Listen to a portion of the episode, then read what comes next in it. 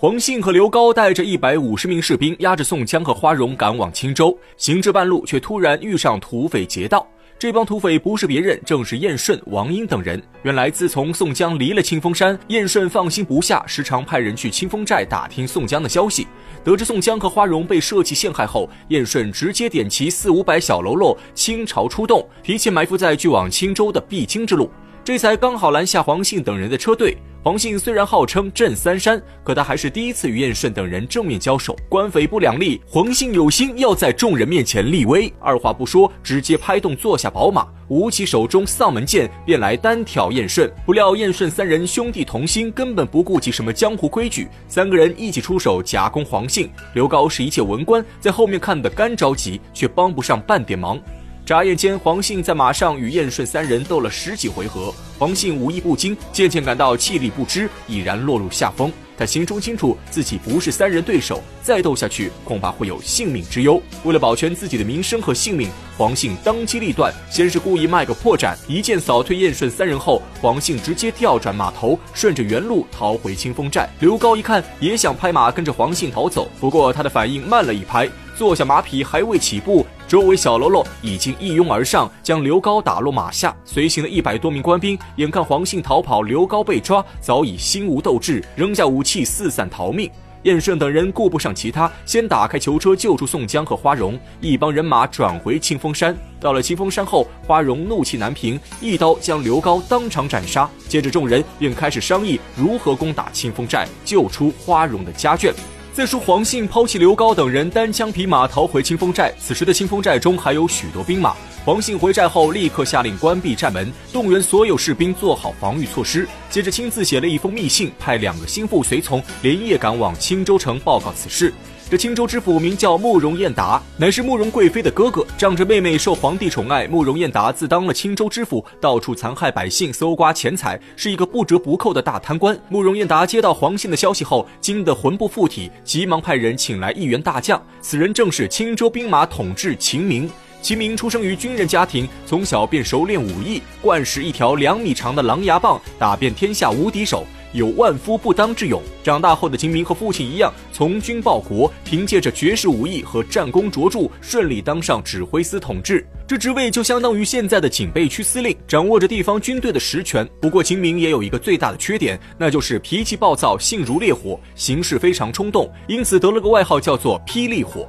慕容燕达把秦明请入府中，将花荣作乱一事从头说了一遍。秦明一听，怒火滔天，没想到花荣会背叛朝廷，更没想到清风山强盗居然敢在光天化日之下劫走犯人，还杀死了清风寨正之寨刘高，就连徒弟黄信都被打得落荒而逃。事情严重至此，秦明觉得必须要靠自己亲自出手，于是立刻回去收拾一番，点齐一百马军、四百步军，总计五百兵马，浩浩荡荡杀向清风山。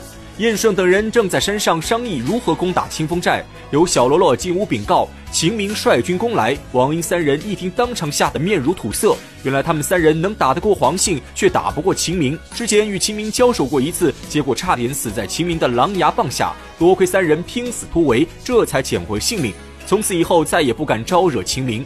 如今听说秦明来打清风山，燕顺三人急得如热锅蚂蚁，心中止不住的打颤。就连宋江也听说过霹雳火的威名，一时间没了主意。关键时刻，还是花荣挺身而出。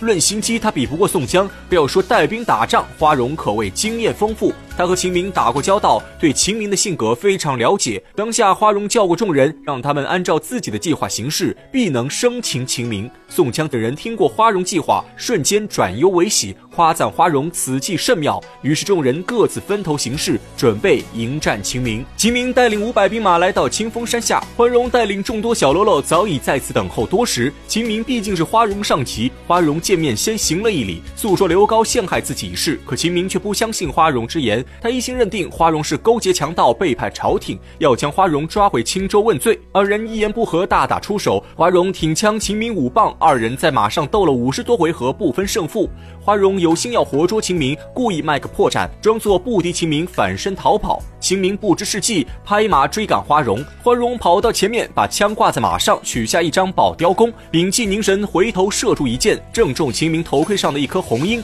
秦明吓得心头一惊，不敢再追花荣，带。带着兵马返回山下。不料刚到山下，从西边钻出一对小喽啰，摇旗呐喊。秦明带兵赶过去时，小喽啰们全部钻入树林，消失不见。秦明正要上山抓人，有士兵来报，东边又有敌人出现。秦明是个鲁莽汉子，又带兵去东边抓人，结果跑到跟前，对方又消失不见。这样来回跑了几趟，秦明一无所获。反把手下兵马累得精疲力尽，眼看天色已晚，秦明让人在山下扎寨生火做饭，结果饭还没做好，山上又出现了宋江和花荣的身影。秦明气得暴跳如雷，拿起狼牙棒就去捉拿花荣。结果花荣早在路上挖好陷坑，秦明走不到五十步，正掉在陷坑当中，被周围小喽啰用挠钩抓个正着。而秦明手下的五百兵马也遭到山上小喽啰的突然袭击，猝不及防下，众官兵伤亡惨重。好不容易逃到旁边的小溪中，却不料从上游发下洪水，小溪变大河。五百官兵在河水中淹死大半，最后只剩下一百多人侥幸生还，尽数被俘。原来这一切都是花荣的计策，他先派人用土布袋截断河流，然后故意用小股士兵引诱秦明，等秦明人疲马乏时，再趁夜偷袭秦明。秦明的五百士兵惊慌之下逃到小溪中，此时花荣在开闸泄水，全歼青州兵。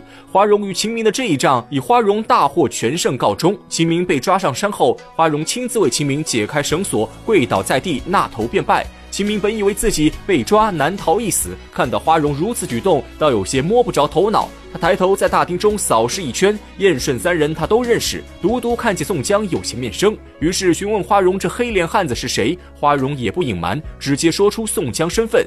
秦明听后心头一动，他早就听说过郓城县宋大哥的名号，急忙对着宋江躬身行礼。宋江也起身回礼，只是先前被刘高打过的伤势未好，腿脚有些不便。秦明看出宋江受伤，开口询问宋江原因。宋江便把刘高如何陷害自己一事从头到尾说了一遍，秦明这才知道整件事情的来龙去脉，当场表示自己回到青州城后会把事情真相如实禀告给慕容知府，让他赦免宋江和花荣之罪。眼看秦明还想返回青州，燕顺上前拉住秦明，劝他留在清风山入伙，不然的话，他这次折损五百兵马回去之后肯定是罪责难逃。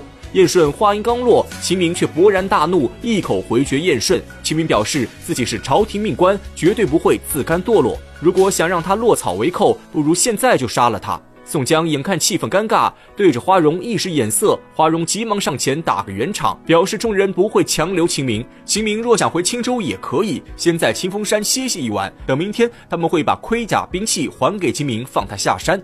秦明看花荣神态自然，不像作假，这才放下心来。他心急如焚，本想当晚就赶回青州，可宋江却执意要留下秦明吃饭。秦明推辞不过，只好在清风山上住了一晚。当夜，众人喝得酩酊大醉，此时的秦明却不知道自己早已成为宋大哥的掌中棋子。上了清风山，还想再回到青州官复原职，那简直是痴心妄想。